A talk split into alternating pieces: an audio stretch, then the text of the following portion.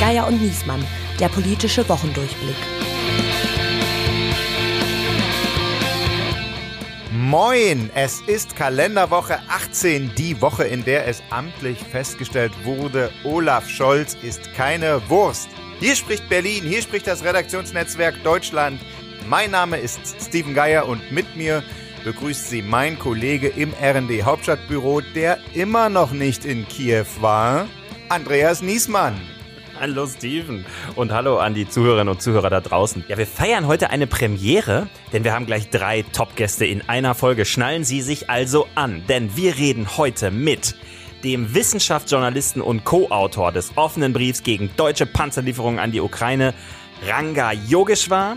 Die ukrainische Seite, die sagt, es ist uns egal, liefert uns Waffen, aber unsere Rolle ist eine andere. Mit dem CNN-Kriegsreporter Frederik Pleitgen darüber, wie frei Medien aus dem Krieg berichten können und warum in Russland freie Meinungsäußerung inzwischen abgeschafft ist. Man merkt schon, dass dieser Informationskrieg extrem verbissen geführt wird. Und mit der Bestsellerautorin und USA-Expertin Annika Brockschmidt darüber, wie Amerikas Gotteskrieger es geschafft haben, das bundesweite Recht auf Abtreibung an den Rand des Kippens zu bringen. Und das lässt sich natürlich marketingmäßig super verwursten. Man ist dann die Gruppe, die für das Leben ist, dann muss die andere Seite automatisch für den Tod sein.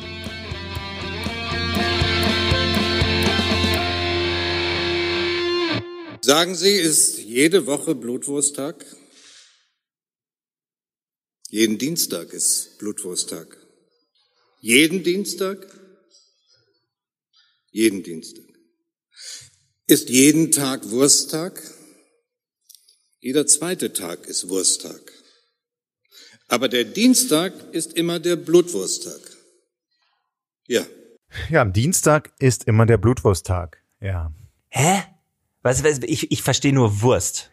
Ja, das war der Bundespräsident. Ja, Die, diese habe Woche ich, im- hab ich, noch, hab ich noch erkannt. diese Woche im Schloss Bellevue. Und der ist jetzt auch unter die Scherzbolde gegangen, oder? Nee, das war der Auftakt zu seiner Rede, äh, als Theatermacher Ulrich Mattes das Bundesverdienstkreuz von ihm bekommen hat. Und da redet der Bundespräsident über Wurst. Genau.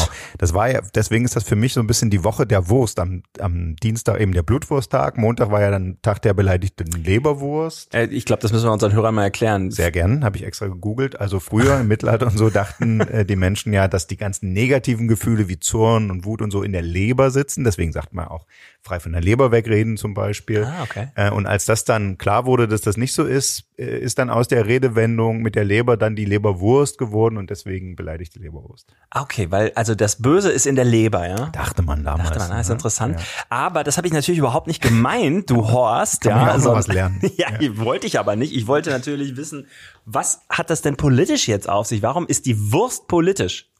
Die, äh, das hängt damit zusammen, dass der Bundeskanzler Olaf Scholz am Montagabend im ZDF endlich frei ausgesprochen hatte, frei von der Leber weg gesagt hatte, er reist deswegen nicht nach Kiew, weil die den Bundespräsidenten ausgeladen hatten und daraufhin sagt am Dienstagmorgen der ukrainische Botschafter Andrei Melnik, äh, Scholz soll mal aufhören, die beleidigte Leberwurst zu spielen. Wir haben hier immerhin Krieg und nicht Kindergarten. Also, und wir lernen, der ukrainische Botschafter ist tief in der deutschen Sprachgeschichte verwurzelt. Genau. Ich bin für die Rubrik, wie wär's, äh, äh, die, die Wurst der Woche.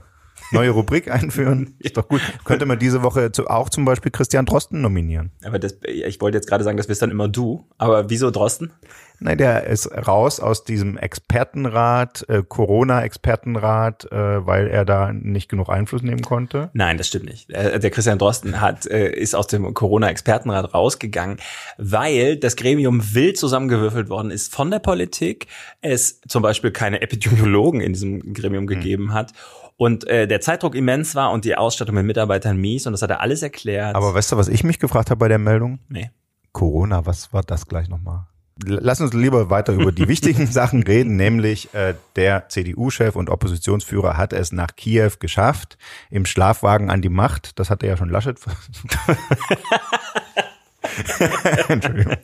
Äh, äh, ja, und er hat Zelensky getroffen immer. Äh, pff, ey, wenn mir einer äh, im Alleingang quasi die Waffenlieferung durch den Bundestag geboxt hätte, hätte ich den auch Ja, empfangen. das stimmt. Hier, dieser Unionsantrag hat die Ampel ja so unter Druck gebracht, dass Scholz zustimmen musste. Und ich habe auch irgendwo schon gelesen, wenn der Merz jetzt seine Karten gut spielt, vielleicht kann er FDP und Grüne auf seine Seite ziehen und dann gibt's doch noch Jamaika. Die Mehrheit gibt's ja noch im Bundestag. Mm, genau. Ist aber Quatsch, ne? Ne, ist Quatsch. Er könnte sich von Daniel Günther beraten lassen, weil äh, in Schleswig-Holstein wird am Sonntag gewählt und da ist wahrscheinlich Jamaika, das Jamaika-Bündnis zu retten. Aber Daniel Günther und Friedrich Merz, wir erinnern uns, das Verhältnis ist ja nicht so eng. Der Daniel Günther war ja offen für Laschet und hat den Merz dann, als er äh, die Wahl zum CDU-Chef verloren hatte, noch zu Demut aufgerufen und so. Mhm. Also ob da die Beratungs als, als Merz damals mit seinem viel zu großen Anzug im Heute-Journal Angela Merkel kritisiert hat, hat er hat Günther gesagt, er habe den Eindruck, dass hier Menschen, äh, deren, die ihre eigenen Karriereträume nicht erreicht haben. Ähm, ja.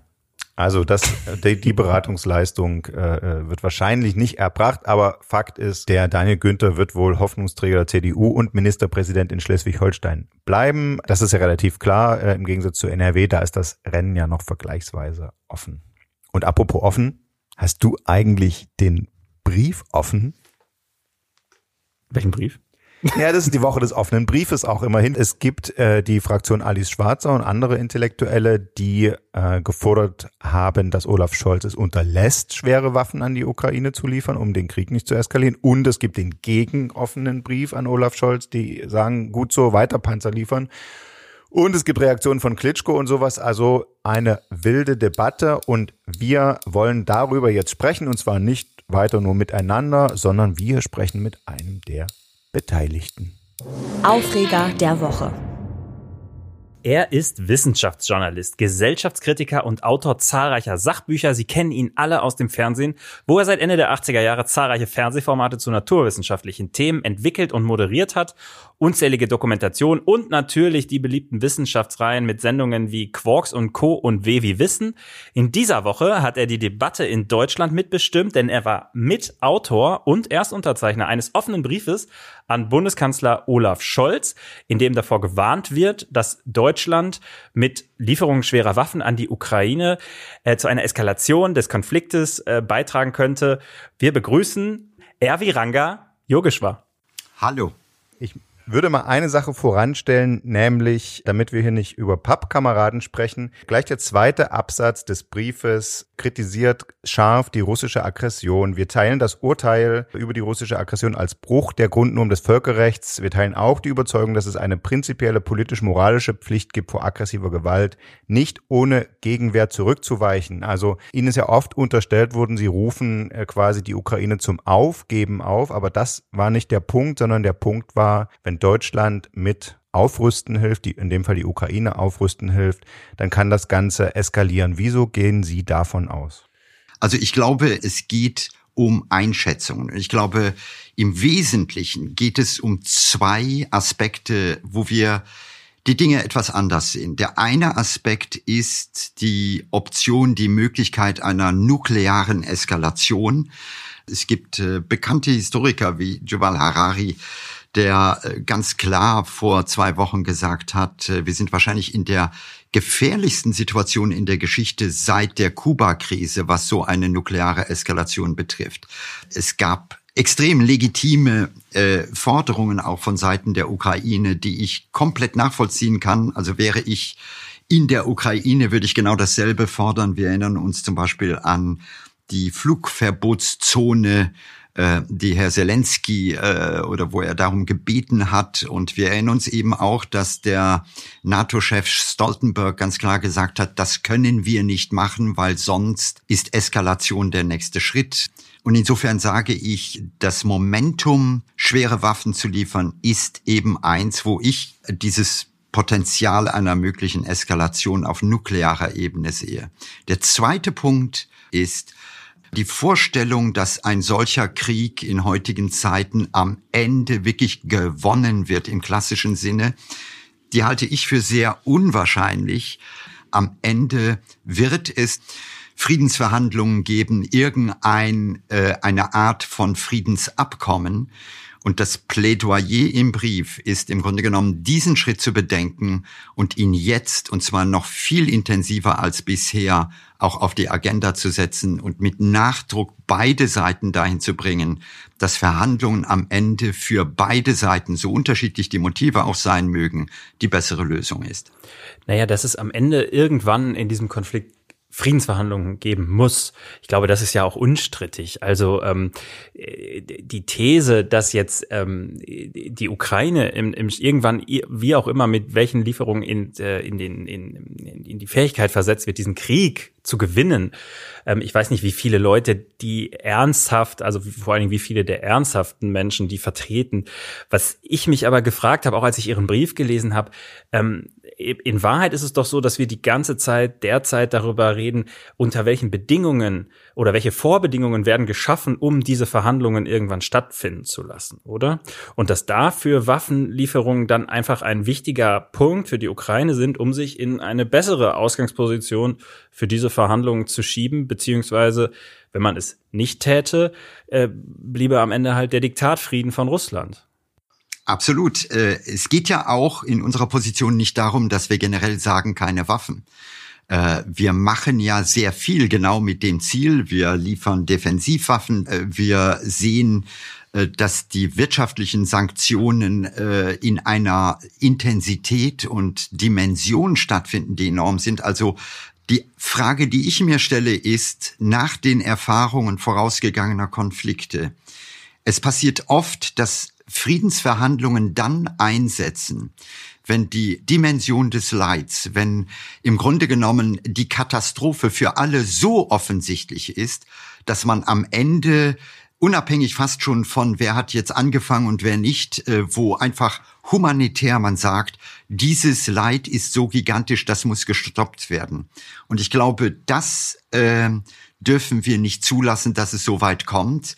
Äh, wir haben alle die, die Bilder von Aleppo im Kopf. Äh, wenn man sich jetzt Mariupol anschaut, muss ich einfach sagen, das kann nicht der Zustand einer Ukraine sein, bis wir dann irgendwann in den Modus kommen der Friedensverhandlungen. Das müssen wir einfach vorher forcieren. Da liegt doch aber der Schlüssel tatsächlich bei Putin. Also äh, sozusagen hätten Sie dann den Brief nicht an Putin schreiben müssen, weil die Verhandlungsbereitschaft, die fehlt, fehlt doch bei Putin. Ja, aber der entscheidende Punkt dabei ist, dass wir in zumindest den letzten Wochen einen sehr großen Fokus äh, sowohl in der medialen Berichterstattung, auch in dem, was wir gemacht haben, auf die militärische Unterstützung der Ukraine gelegt haben und man an der Stelle eben, und das finde ich einfach total wichtig, sagen muss, wir müssen das andere forcieren. Mir ist völlig klar, dass das nicht eine einfache Lösung ist. Äh, der Anlass des Briefs war, wie gesagt, neben der nuklearen Eskalationsmöglichkeit definitiv die Tatsache zu sagen,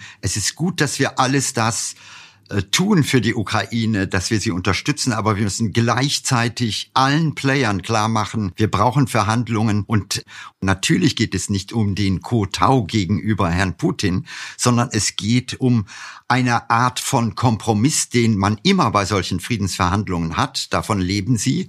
Und es geht am Ende darum, dass wir, und das ist das Wichtigste, dieses Morden, dieses Kriegen mitten in Europa verhindern. Ich finde Ihren, Ihren Punkt da ja total sympathisch und nachvollziehbar. Und ähm, äh, Rolf Mützenich, der SPD-Fraktionsvorsitzende, hat es ja in eine ähnliche Richtung, glaube ich, vor anderthalb Wochen auch gemacht, dass er gesagt hat, wir reden hier viel zu viel über Waffen und über, ich glaube, er hat da von einer militaristischen äh, Diskussion gesprochen und viel zu wenig über äh, diplomatische Lösungen und müssen da viel mehr in diese Richtung denken. Und Rolf Mützenich ist ja wirklich ein hoch anständiger Mann und äh, da auch ein Überzeugungstäter in der Frage. Auch das war mir auf eine Art sympathisch so. Dann fährt Guterres nach Moskau, fährt dann nach Kiew und äh, noch während der UNO-Generalsekretär in der Stadt ist, fliegen da schon wieder Bomben hin. Ist das nicht absurd? Furchtbar. Ja. Das ist furchtbar. Aber ist das nicht das, was man zum Thema Diplomatie leider gerade sagen muss? Plus die, die diplomatischen Versuche gingen doch bis direkt vor dem Angriff, bis direkt vor dem Einmarsch der Russen, Russen in die Ukraine hat doch der Westen jeden Tag einen Politiker da gehabt. Macron, der mhm. an den langen Tisch musste, Scholz, der an den langen Tisch musste. Und ja. also das ist alles gescheitert. Wo soll man da jetzt ansetzen, wenn nicht da Putin nachzugeben? Es steht außer Frage, äh, dass diese Sachen gescheitert sind. Der entscheidende Punkt ist an der Stelle dennoch, es weiter zu versuchen. Und ich sage das mit einem gewissen Nachdruck. Warum? Wir werden langfristig einen anderen, sehr großen, zumindest potenziell schwelenden Konflikt erleben. Und das ist der zwischen den USA und China.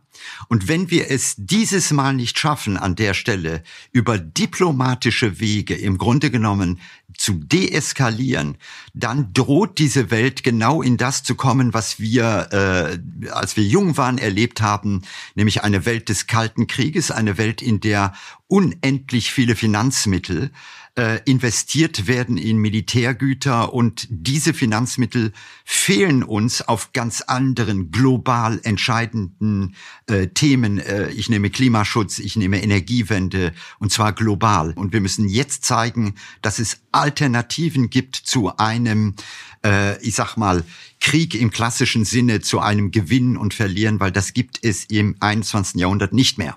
Was ich mich frage, ist so ein bisschen, ähm, können wir es etwas konkreter machen? Was wäre eine Option aus Ihrer Sicht, um Russland dazu zu bewegen, weil klar, man kann nur tanzen mit den Menschen, die auf der Tanzfläche sind und da sind sie zurzeit halt definitiv nicht. Stattdessen sehen wir irgendwie einen Lavrov, einen Außenminister, der wildeste Theorien über Hitler und äh, Antisemitismus in die Welt setzt, wo man sich, wo wir schon gewitzelt haben, äh, äh das ist eigentlich sein Versuch, äh, sich schon irgendwie äh, im Nachhinein zu signalisieren. Ich habe das hier, äh, ich habe eigentlich subversiv dagegen gearbeitet, weil das kann man ja wirklich nicht mal mehr, also kann man ja gar nicht mehr ernst nehmen. Das ist ja wirklich völlig Klar. absurd als, als Laie schüttelt man den Kopf, den schüttle ich auch, aber um Ihre Frage zu beantworten, es ist eigentlich genau die Zeit der exzellenten Diplomaten.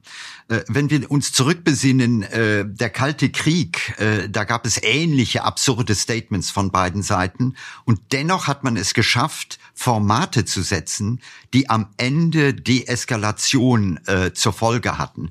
Und das ist ja auch so. Möglicherweise, wir haben vorher von China gesprochen, muss man bei diesen Verhandlungen vielleicht andere Player mit an den Tisch nehmen, um einfach auch von der Seite her äh, Russland in irgendeiner Weise zur Besinnung zu bringen. Denn am Ende des Tages muss man eben auch der russischen Seite vermitteln, dass Frieden für sie auch, für diese Seite die bessere Option ist. Also Russland verliert im Moment sehr viel. Also äh, schauen Sie sich die ökonomischen Konsequenzen an. Ja, aber das äh, schwächt das nicht eigentlich Ihr Argument? Äh, hat die eigentlich nicht die Zeit nach der Krim-Annexion gezeigt, dass Putin eben das nicht versteht, den sanften wirtschaftlichen Druck und diese, den Versuch der Isolation, sondern es ist ja nur eine Sprache der, der Stärke und der Gewalt versteht? Weil wenn Sie in, im Brief schreiben, Scholz müsse zu einem Kompromiss beitragen, den beide Seiten akzeptieren können, wir haben doch vor dem Angriff in der Kompromisszeit gelebt, nämlich Putin dürfte die Krim annektieren, äh, der hat im, im, im, in der Ostukraine äh, Gegenden äh, besetzen lassen und mhm. unterstützt. Wer, äh, niemand hat ernsthaft was dagegen äh, getan. Und äh, das Ergebnis dieses Kompromisses, dieses Entgegenkommens war, dass er das als Schwäche ausgelegt hat und dann in, ins ganze Land einmarschiert ist, oder? Ja, aber das zeigt natürlich auch, dass wir hier nicht von diesen Kompromissen reden, wie wir sie vielleicht in der Vergangenheit angewendet haben. Wobei ich dazu sage, Frau Merkel, die damals äh, Deutschland regierte, ist ziemlich viel gereist äh, 2014, um wiederum Eskalation zu verhindern. Im Nachhinein kann man ihr in gewisser Weise dankbar sein. Aber der entscheidende Punkt dabei ist, wir sitzen in der Situation, dass wir das ja täglich sehen. Ich meine, schauen Sie sich mal Mariupol an. Äh, und, und trotzdem den Versuch machen und sagen, wir müssen es diplomatisch lösen, weil das andere nichts äh, bringt. Und ich kann sogar verstehen die ukrainische Seite, die sagt, es ist uns egal, liefert uns Waffen, aber unsere Rolle ist eine andere. Und an der Stelle, auch wenn es emotional schwer fällt, auch mir, ist Deeskalation, ist der Versuch von Verhandlungen entscheidend. Die Deutschen, das zeigen Umfragen, sind ziemlich genau Hälfte, Hälfte entlang dieser Frage gespalten. Und deswegen finden wir drei gemeinsam, dass es gut ist, genau die Argumente auszutauschen und darüber zu reden. Und mit niemandem haben wir das lieber gemacht als mit Ranga Yogeshwar. Vielen Dank fürs Dabeisein. Vielen Dank auch euch. Update bitte. So, noch Fragen, Kienzle? Jahrhauser. Wie kam es eigentlich dazu, dass du Anfang der Woche mhm. ganz Vogue Twitter gegen dich aufgebracht hast mit Nein. einer Meldung, die das du am Sonntags, die, in deinem Sonntagsdienst geschrieben hast? Das war nur die Füchs-Gruppe unter den offenen Briefschreibern und deren Anhänger. Nee, also da macht man mal Nachrichtenjournalismus und bestimmt mal zwei Tage hier die Kriegsdebatte. Mhm. Äh, und schon wird einem das Wort im Mund umgedreht. Also es ist so, dass die Linksfraktion sich bei mir gemeldet hat und gesagt hat, wir haben hier ein Gutachten, äh, das wir beim Wissenschaftlichen Dienst des Bundestags in Auftrag gegeben haben. Das sind ja so Experten, in dem Fall Juristen, die die Abgeordneten sozusagen politisch neutral beraten sollen. Und äh, in dem Gutachten geht es darum, wann wird Deutschland zur Kriegspartei. Und die hatten das damals, ist meine Lesart, in Auftrag gegeben, weil sie sich erhofft haben, dass es völkerrechtlich problematisch ist, ein Land mit Waffen auszustatten, um das dann ihren Punkt, ne, die Linke ist ja dagegen. Das Gutachten hat aber ergeben, nein, Waffenlieferungen äh, ist kein Kriegseintritt, sondern man kann, wenn man sich aus dem Land raushält mit seiner Armee, kann man ein Land mit Waffenlieferungen unterstützen, vor allen Dingen, wenn das angegriffen wurde. So ist völkerrechtlich Konsens. Ja gut, okay, das hat mich, das interessiert mich alles überhaupt nicht. Ich will ja, also, wissen, was du hier verbrochen hast. Nee, aber äh, äh, Ranga Yogeshwar würde das interessieren. Und dann haben die aber gesagt, ein bisschen anders könnte es sein, Gutachten vom März, Ende März oder Mitte März, ein bisschen anders könnte es sein, wenn an den Waffen, die du dahin lieferst, du auch noch die ukrainischen Soldaten ausbildest. Das könnte diesen Konsens verlassen, dass man dann nicht Kriegspartei ist. Ich hatte ja das Gefühl, als ich diese Debatte gelesen habe, dass doch viele Leute ähm, sich gar nicht mit dem inhaltlichen Argument auseinandergesetzt haben, weil sie es einfach scheiße finden. Weil genau. sie einfach der Meinung, weil sie ihn einfach nicht in ihren Kram passen. Also so wie die Linke eigentlich gehofft hatte, dass die, dass, äh, dass die Gutachter sagen, Waffenlieferungen äh, machen dich quasi zur Kriegspartei, so ähm, haben dann die anderen, wenn die Gutachter schreiben, also das verlässt sozusagen den Konsens, du bist keine Kriegspartei, wenn du die äh, Ukrainer dran ausbildest. Das wollten die dann wieder nicht hören. Und es ist völkerrechtlich also wirklich eine umstrittene Debatte. Die Quellen waren relativ dünn in dem, mhm. in dem Gutachten. Das Gutachten so hat mich so ein bisschen an meine eigenen Hausarbeiten erinnert. Teilweise nur eine Quelle pro Aussage. So. Nein, gute und, Leute. Aber ähm, gerade hängt sich ein Gutachter des Wissenschaftlichen Dienstes auf. ja, aber lass uns doch mal, weil wir gerade hier von zitieren und Fragen stellen sprechen, äh, in dieser Woche Woche war ja auch der jährliche Tag der Pressefreiheit. Lass uns doch da mal drauf gucken. Reporter ohne Grenzen legt seine Rangliste der Pressefreiheit vor. Das ist natürlich in Kriegszeiten besonders interessant. Also du hast sie vorliegen. Mhm. Platz eins Norwegen.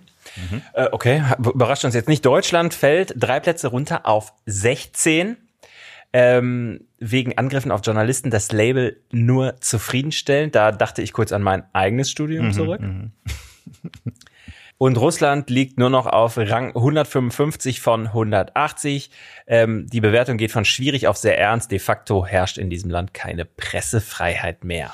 Und über diese Frage, wie frei ist die Presse eigentlich in Zeiten des Krieges, habe ich telefoniert und gesprochen mit Frederik Pleitgen, 46 Jahre alt. Der ist Krisen- und Auslandskorrespondent und Moderator bei CNN. Also wer sich für äh, internationale Berichterstattung interessiert, kennt ihn. Er kommt ursprünglich aus Köln und bevor Sie uns aufgeregte Mails schreiben, ja, es ist der Sohn des legendären WDR-Reporter und Intendanten Fritz Pleitgen.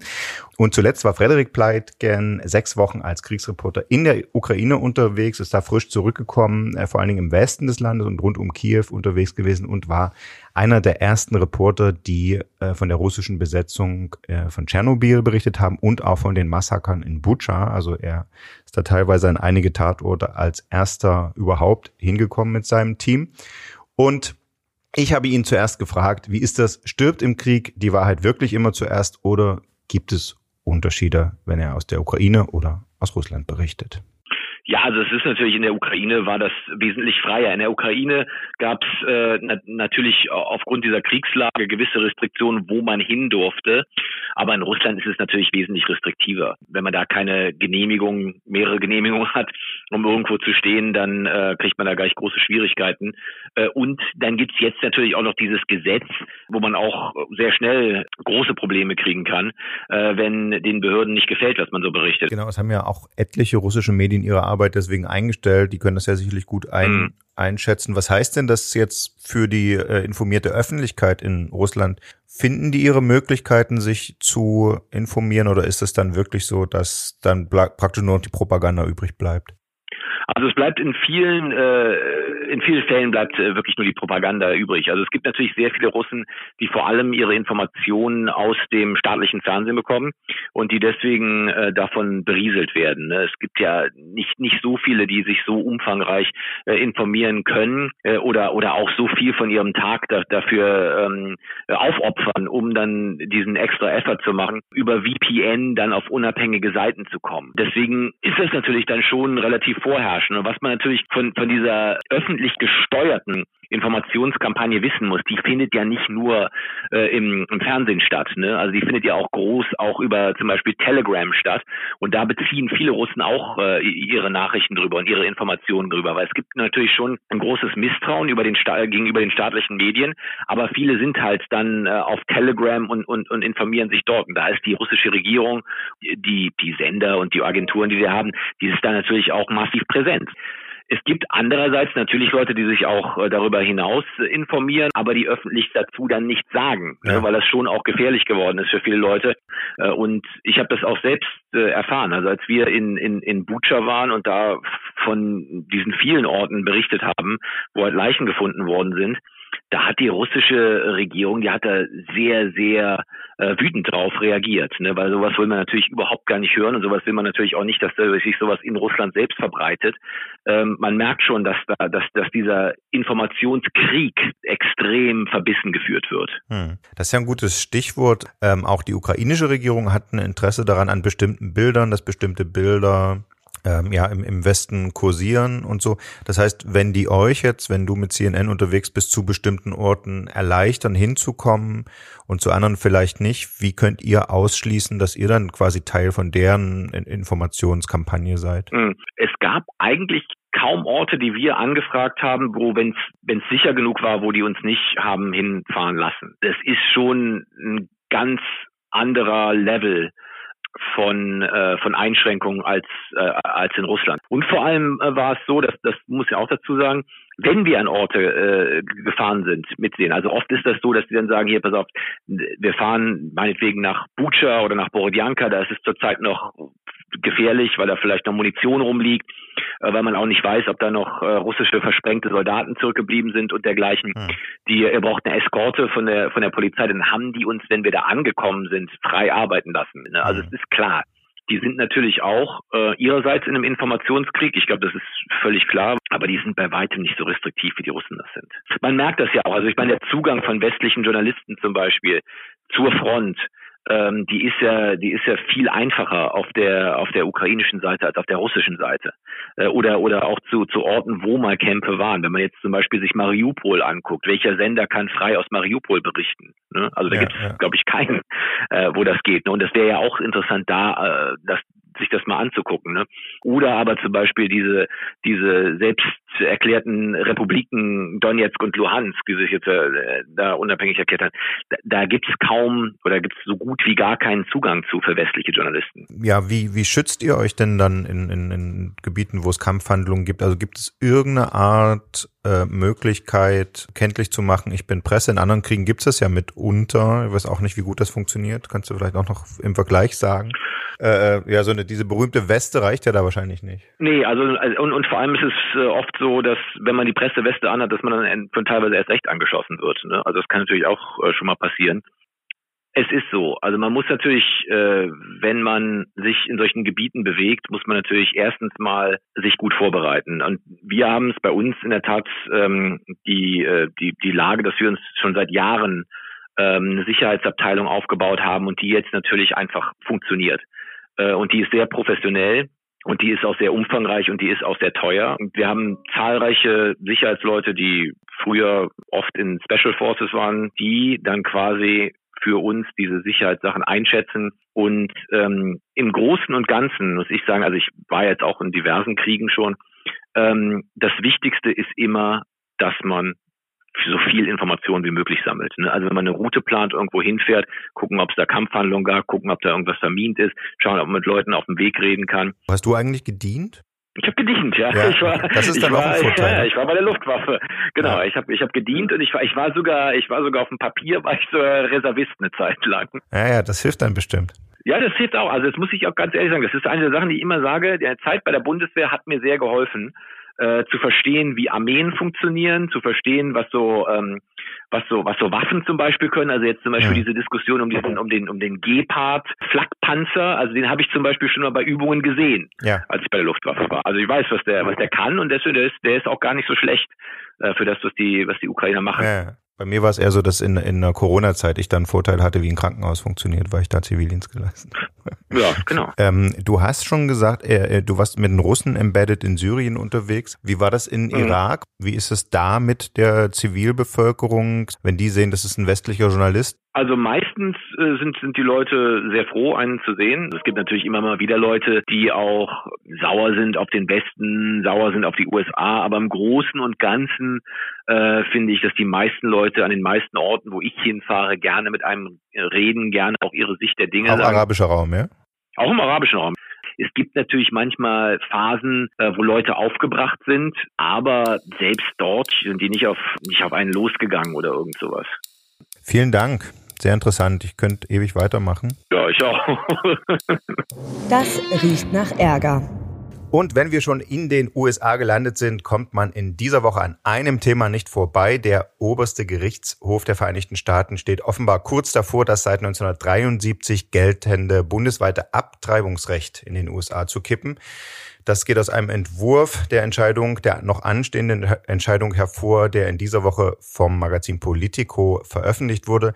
Nun ist die große Frage zum einen, was heißt das? Zum anderen, wie konnte es überhaupt dazu kommen? Und das können wir jetzt besprechen mit einer Frau, die gerade einen Bestseller über die Strippenzieher hinter diesem Politikwechsel oder hinter diesem Kulturkampf geschrieben hat. Das Buch heißt Amerikas Gotteskrieger, wie die religiöse Rechte die Demokratie gefährdet und stammt von Annika Brockschmidt. Sie ist außerdem Konfliktforscherin, Journalistin und hat den preisgekrönten Podcast Science Pie co-produziert. Herzlich willkommen, Annika. Hallo, danke für die Einladung. Und ja, wir würden dich einfach mal direkt fragen, was bedeutet dieser Urteilsentwurf des obersten US-Gerichtshofs konkret und äh, was würde daraus folgen, wenn es tatsächlich dazu käme, dass das Gericht das Abtreibungsrecht kippt? Ja, das bedeutet erstmal Düsteres für die reproduktiven äh, Rechte von Schwangeren in den USA, denn ähm, wenn es denn wirklich so kommt, dann würde das bedeuten, dass eben die Legalisierung von äh, Schwangerschaftsabbrüchen in einem bestimmten äh, Zeitrahmen, was in Roe Wade in diesem Urteil eben festgelegt würde, dass es aufgehoben wird und dass die Entscheidung zurück an die Bundesstaaten geht. Und das hätte natürlich katastrophale Folgen, weil, äh, wie ja zahlreiche Studien belegen, wenn man Abtreibungen ähm, illegal macht, dann sinkt nicht die Zahl der Abtreibungen, sondern es steigt die Zahl der Schwangeren, die an Abtreibungen sterben. Ja, man muss also sagen, nur um es nochmal zu äh, sortieren. Also die einzelnen Bundesstaaten können schon auch noch liberale Abtreibungsrechte äh, gelten lassen, aber es gibt dann eben auch die Möglichkeit, ähm, das zu verbieten, auch in ganz äh, krassen Fällen. Und das ist schon ziemlich weit verbreitet. Es scheint sogar im Moment äh, schlimmer zu werden, restriktiver zu werden in vielen Staaten. Ne? Genau, also es gibt äh, diverse republikanische Bundesstaaten, die scheinbar den es gar nicht abwarten konnten, bis mhm. der oberste Gerichtshof jetzt seine sein Urteil fällt, die jetzt also noch äh, strengere Abtreibungsverbote erlassen haben, als es jetzt in diesem Mississippi-Fall eigentlich äh, der Fall ist. Da geht es ja um, um ein Abtreibungsverbot nach 15 Wochen. Es gibt jetzt Bundesstaaten, die ein komplettes Abtreibungsverbot schon vorher verabschiedet haben oder ein Abtreibungsverbot nach sechs Wochen, was trotzdem einem effektiven Abtreibungsverbot gleichkommt.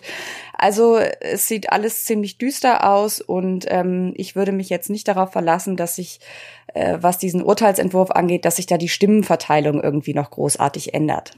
Also wir können davon ausgehen, es kommt so. Ja. Die USA hatten ja bislang, basierend auf diesem Urteil aus den 70er Jahren, ein vergleichsweise liberales Abtreibungsrecht, kann genau. man schon sagen. Ne? Bis mhm. zur 24. Woche wäre ja in Deutschland nicht möglich, ohne weiteres. Ne? Ich glaube, bei uns ist es bis zur 12. Woche straffrei, wenn ich es richtig sehe. Ne? Genau. Das ist aber, würde ich sagen, eher ähm, spricht eher nicht für Deutschland. Ja. Ähm, tatsächlich ist es wirklich so, dass wir in Deutschland ein ziemlich restriktives äh, Abtreibungsgesetz haben. Abtreibung ist nach wie vor illegal und ist beispielsweise erst straffrei, wenn man sich einer äh, staatlich vorgeschriebenen äh, Beratung unterzieht. Nee, mir geht's auch ähm, jetzt gar nicht so um die inhaltliche Debatte, sondern nur um eine Einschätzungsfrage und mhm. die kannst du uns, glaube ich, super liefern. Wenn das Urteil kommt, wie wir es erwarten mhm. und wie es jetzt sich andeutet, kommen wir dann am Ende eher bei einem Abtreibungsrecht raus, wie wir es in Deutschland haben, oder vielleicht auch sogar, wie wir es in Polen haben, wo es ja viel, viel strenger noch ist als, als bei uns. Also ähm, wenn das Urteil so kommt, wie wir es jetzt erwarten, dann wird das Abtreibungsrecht massiv verschärft werden und wir werden in, ich würde sagen, ungefähr der Hälfte der Staaten bei einem absoluten Abtreibungsverbot okay. landen. Also das also ist jetzt Polen, keine... Das Modell Polen. Genau. Und du kennst dich ja damit vor allen Dingen auch deswegen gut aus, weil es äh, bei der religiösen Rechten als politische Bewegung, über mhm. die du ja dein Buch geschrieben hast, äh, eins der ganz großen Themen schon immer gewesen ist. Das haben die vorangetrieben und ich kenne auch Amerikaner, die machen tatsächlich ihre Wahlentscheidungen äh, davon abhängig, mhm. auch wenn es im privaten Umfeld quasi äh, keine mhm. Bezugspunkte dazu haben und so. Und das ist ja die Frage, wie hat es diese Bewegung oder wer ist das eigentlich so ganz genau, der das geschafft hat, diesen ja irgendwie, wir dachten, befriedeten Kulturkampf jetzt so auf die Agenda zu setzen, dass jetzt die Kehrtwende kommt?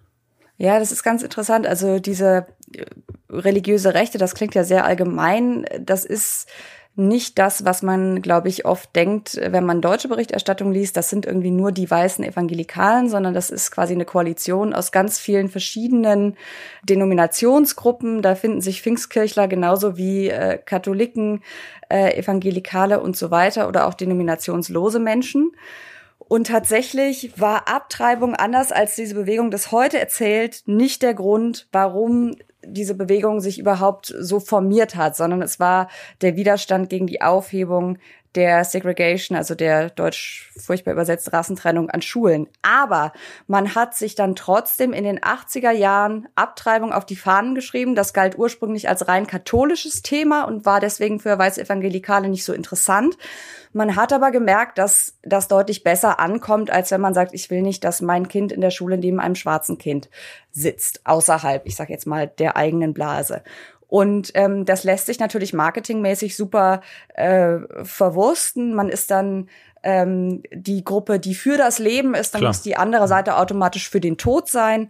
Und ich würde sagen, dieser Kulturkampf war nie befriedet. Ich glaube, man hat lange Zeit aufgrund der Mehrheitsverhältnisse in der amerikanischen Gesellschaft gedacht, das hat sich geklärt, weil ja die überwältigende Mehrheit der Amerikaner beispielsweise dafür ist, dass es ein Recht auf Abtreibung gibt. Und man hat dabei, glaube ich, vergessen, dass diese Bewegung eben überhaupt gar nicht darauf aus ist, ähm, quasi der die Mehrheit zu vertreten. Mhm. Und deswegen hat der oberste Gerichtshof auch schon 2013 den Voting Rights Act, also das Wahlrecht, massiv beschränkt. Denn nur dann kann man auf lange Sicht eine quasi Meinung vertreten, einen Standpunkt vertreten, der nicht von der Mehrheit der Bevölkerung gestützt wird, wenn man hm. sich eben vorher schon ans Wahlrecht gemacht hat. Jetzt haben wir ja diese äh, doch spezielle Situation, dass ja das Gericht äh, ja an dieser Stelle jetzt doch einfach irgendwie auch Parteipolitik macht oder halt oder ideologiegetriebene Politik und als wenn man so will als politischer Akteur auch auftritt. Ne? Also hier werden ja äh, mhm. auch äh, Dokumente durchgestochen, gelegt, die was ja eigentlich eher so eine Spezialität des politischen Raums ist und weniger der Justiz.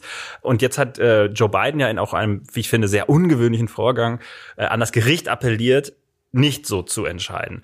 Was denkst du, hat das, ist das Symbolpolitik? Hat das eine Konsequenz? Zieht er das Gericht damit komplett auf in die Seite des Politischen? Wie schätzt, wie kann man das einschätzen, was er da macht? Also ich glaube, das Gericht ist schon längst politisiert. Da hat jetzt äh, Bidens ähm, Appell hat damit, also verschiebt da jetzt nichts. Ich denke nicht, dass dieser Appell irgendwas bringt. Ich denke, der Appell ähm, wird verpuffen, weil alle Appelle bisher verpufft hm. sind, äh, was das angeht. Also sich hinzustellen und zu sagen, bitte macht das nicht, ähm, das wird diesen obersten Gerichtshof nicht interessieren. Ich glaube trotzdem nicht, dass Biden da eine Wahl hat. Also er muss jetzt sein gesamtes Gewicht dahinter werfen. Ähm, irgendwie Druck auszuüben. Wie gesagt, ich glaube nicht, dass es funktioniert, aber äh, beispielsweise die beiden republikanischen Senatorinnen Murkowski und Collins, die sich jetzt so furchtbar betroffen zeigen angesichts äh, dieses angesichts dieses Urteilsentwurfs, die könnten ja was dagegen machen. Ne? Sie könnten mit hm. den Demokraten zusammen im Senat für eine Ratifizierung und für eine äh, Festsetzung dieses Abtreibungsrechts in Gesetzform stimmen. Auch das glaube ich nicht, dass es passieren wird. Aber man kann zumindest anstelle der Demokraten diese Scheinheiligkeit äh, deutlicher vorführen, indem man eben eine Abstimmung äh, tatsächlich ansetzt und durchbringt, wo dann Wähler sehen, wer wie abstimmt. Annika, vielen Dank für deine Zeit und vor allem für deine Einschätzung. Liebe Hörer, lesen Sie Amerikas Gotteskrieger von Annika Brockschmidt und wir sagen vielen Dank und bis bald. Bis bald, tschüss. Ja, es war eine ernste Woche, deswegen habe ich zum Schluss noch etwas erbauliche Hörerpost und zwar aus dem schönen Gedacht von Herrn Schmier. Vorname Habi. Also Habi ich mir aus, gedacht, schreibt, äh, vielen Dank für den tollen Podcast und die vielen Infos. Aber was kann denn ich als Hörer für euch tun? Und da möchte ich es nochmal sagen, es ist die letzte Woche, in der Sie beim Deutschen Podcastpreis den besten Politik- und Nachrichtenpodcast wählen können und da Ihre Stimme für uns abgeben können. Gehen Sie zu www.rnd.de slash gun, Geil und Niesmann, gun, und geben Sie uns Ihre Stimme. Vielen Dank. Aber mal im Ernst, wir würden uns freuen, wenn wir Feedback bekommen würden von Ihnen, liebe Hörerinnen und Hörer. Wenn Ihnen was aufgefallen ist bei unserem Podcast, wenn Ihnen was fehlt bei unserem Podcast, wenn Sie mir schon immer mal schreiben wollten, wie nervig Sie den Geier eigentlich finden, machen Sie das doch einfach. Wir haben eine E-Mail-Adresse, die heißt berlin.rnd.de. Schicken Sie uns Ihr Feedback und wir haben uns überlegt, das letzte Wort hier im Podcast sollen künftig unsere Hörerinnen und Hörer haben. Schreiben Sie uns, wir rufen Sie an, wir melden uns bei Ihnen. Und wir bedanken uns bei allen, die diese Woche zugehört haben. Wir bedanken uns bei Frederik Pleitgen, bei Annika Brockschmidt und bei Ranga Yogeshwar und natürlich bei Ihnen. Und bis nächste Woche. Ciao.